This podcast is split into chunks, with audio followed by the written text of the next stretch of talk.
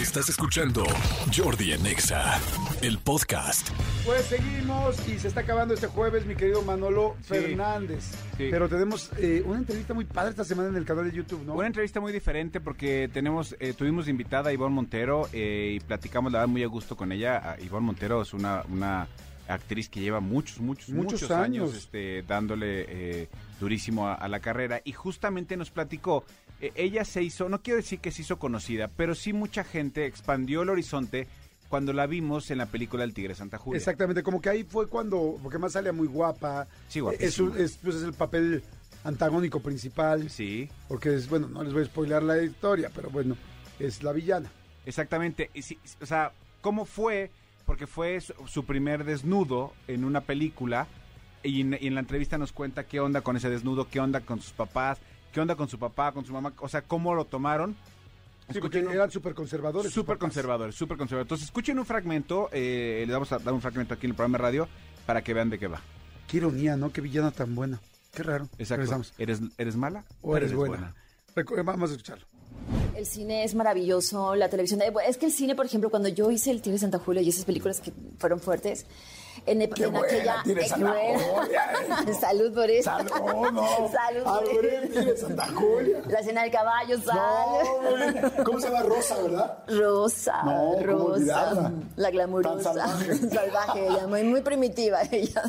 Esa fue la primera, la primera vez que tuviste que hacer un primer- desnudo. Sí, fue, Ay, fue mi primera película, sí, sí. ¿Tus papás estaban contentos Sí, contentos, claro. con el eh, desnudo?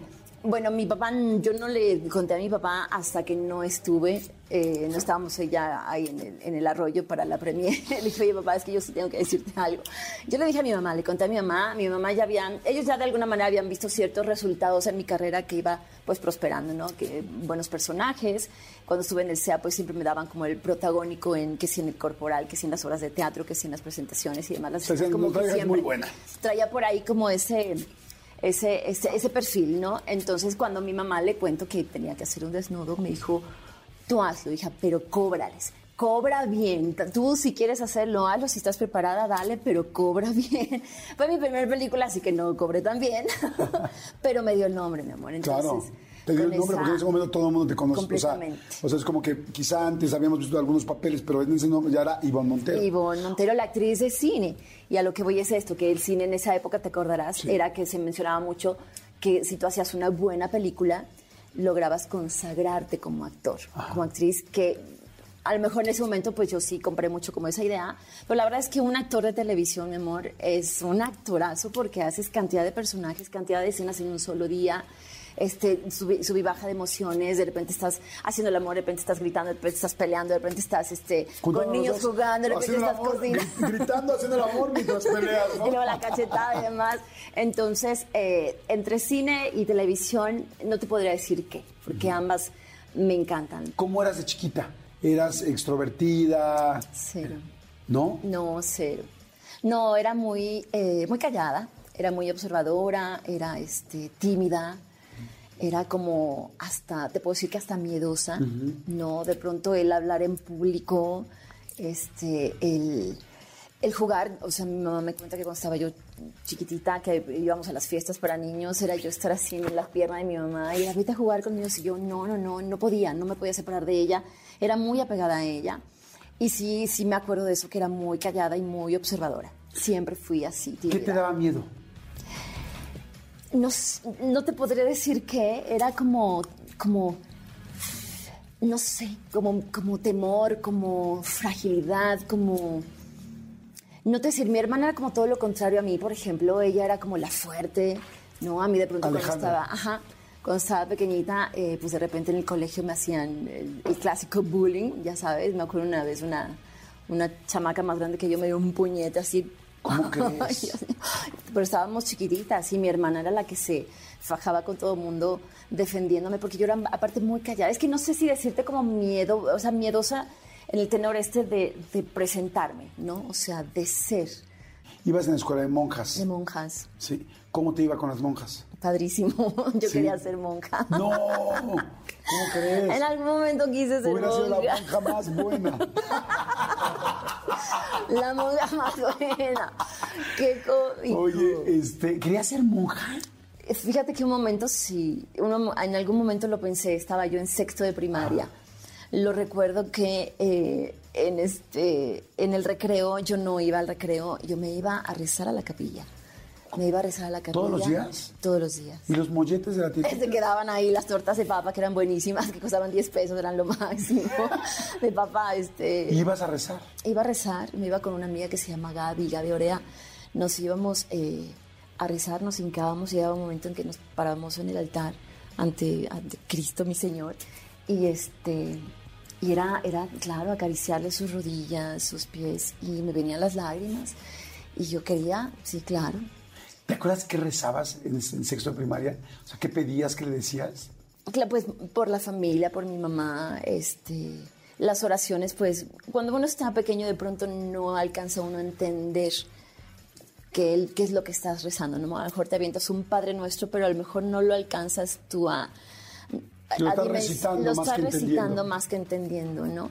Y yo, eh, y yo cuando estaba niña, a mí sí me, me pegaba, o sea, me, me daba y, y me gustaba mucho orar, orar. Más que rezar, eh, esta, eh, por decirlo, la- las oraciones como tal, el orar, el platicar, eh, desde ahí yo te puedo decir que tengo una relación muy bonita, muy linda este, con Papá Diosito al respecto porque me gusta platicar. Me gusta platicar si hago oración, si rezo mi Padre Nuestro, que para mí es la oración más fuerte, más poderosa y más importante del universo. Y, este, y sí, por ejemplo, sí, le enseño a mi nena este, el rezar, los rezos normales. No. ¿Y en qué momento dijiste, no, no, no es mi vida entregar la vida al Señor? Eh. Quiero a otros señores actores.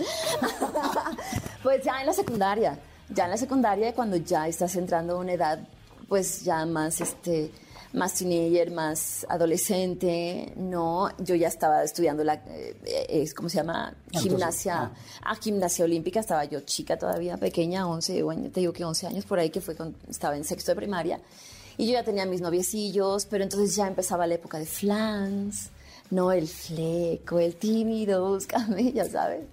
Entonces... Y cuando te eh, buscó el tímido y te besaste, No, dijiste, olvídate. no, perdón, señor. Aquí Y voy, de hecho- voy, voy a compartir con sus hijos mejor, ¿no? Exactamente, olvidemos lo, que habíamos sí, y- prometido. pero ¿por qué, por qué pensaste en ese momento? Dijiste, no, no, no es, no, no es para tanto. Claro, o sea, sí, yo creo que eh, pues tiene mucho que ver eh, justamente eso, ¿no? El que empiezas ya a tener otras amistades, otros, otros tipos de conversaciones, pláticas. Ya el simple, la simple idea de pasar de sexto de primaria a primero de secundaria es como un brinco de tres pisos, ¿no? Claro. A- al sentirte ya este, en otra etapa de vida, empezar a descubrir que si, que si la mujercita, que si te empiezan a crecer este, tus, tus senos, empiezas a cambiar tu cuerpo, ¿no? La menstruación y todo eso, pues empieza, Claro. ahí la hormona empieza a hacer su clic este, y ya se empieza a uno a olvidar de las promesas. Oye, ¿te acuerdas de tu primer beso o no? Me acuerdo perfecto. ¿Cómo fue? ¿Cu- ¿Cuántos años tenías? Eh, a los 14 años, con un novio eh, de la gimnasia olímpica, estábamos en el Parque Hundido. Después de entrenar, nos invitaron a cenar una amiga de mí, él y otro compañero, él se llamaba Andrés, el amigo se llamaba Carlos. Y, este, y nos fuimos al Parque Hundido y ahí venimos platicando, y se perdieron por allá, estaba oscuro, en aquel entonces no era tan peligroso. Y, claro, y un de repente se puso enfrente de mí y me plantó mi primer beso. Y fue una sensación muy chistosa, ¿no? Muy así, como que, mm, como que entre me gusta, pero no me encanta. Y al final termina diciendo, wow, sí, qué emoción el primer beso. 14 años con Andrés, un beso viscosito. O sea, pero ya había labito y también un poquito de lengua, o sea, ya en serio.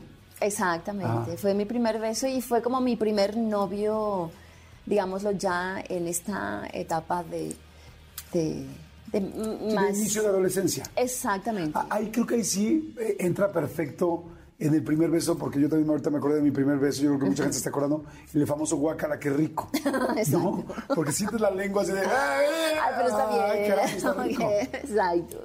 ¿No? Exactamente. Muy padre. La verdad es que muy, fue muy. Y te digo una cosa: este chavo, yo no sé. eh, fue, fue muy poquito lo que duramos de novios. Fue como un mes y medio en realidad. Pero a la fecha, mi querido Jordi, yo tengo sueños recurrentes con él. Sueño mucho con él. ¿En serio? Sí. ¿Lo has visto? ¿Lo... No, ¿Ni sabes dónde está? ¿Lo tienes en Facebook o algo? No, nada. Nada, nada. Andrés Sánchez. Andy. pero lo sueño mucho. Quizás sería interesante que lo contactes. Andy Sánchez, si nos estás escuchando, contacta a Ivonne. Oye, si sueñas tanto con él, quizá... ¿Quién sabe? ¿Quién sabe en qué momento esté de su vida? Sí, Capaz pero que- te estoy hablando que de años, ¿eh? Capaz que se van a ser muy buenos amigos, capaz que te necesita tú a ella o él, o capaz que estás soltero, y si tú estás soltera, pues uno nunca sabe. ¿Verdad? Uno nunca sabe. Está muy interesante. Si la quieren escuchar completa, la entrevista de Ivonne Montero, que además acaba de ganar la Casa de los Famosos, y la acaba de ver mucha gente en el reality de la isla, bueno, en fin, no, no la acaban, pero la vieron. Este, vayan ahorita a mi canal de YouTube, es Jordi Rosado, Y-O-R-D-I, Jordi Rosado en YouTube, y ahí van a ver la entrevista, porque es la más reciente. Si se suscriben, es completamente gratis, nada más le pones suscribirse y le picas ahí, nos Sí. ayudas a que haya más entrevistas. Si te gustan las entrevistas, suscríbete, nos harías un paro, ¿no? Exactamente, además les vamos a ir avisando todo el contenido extra que se sube, porque además de la entrevista, durante la semana estamos subiendo más contenido, entonces ahí la van a encontrar, está esta de Iván Montero, están todas las demás, ahorita ya prácticamente estamos acabando este programa, prácticamente está llegando ya el fin de semana, es momento de ver entrevistas. Perdón que me reí, es que acabo de ver el video que comentaste el otro día de eh, ya ni en tu barrio te respaldan de Alfredo Adama. Sí, sí, sí, sí, sí. Escúchanos en vivo de lunes a viernes a las 10 de la mañana en Exa FM 104.9.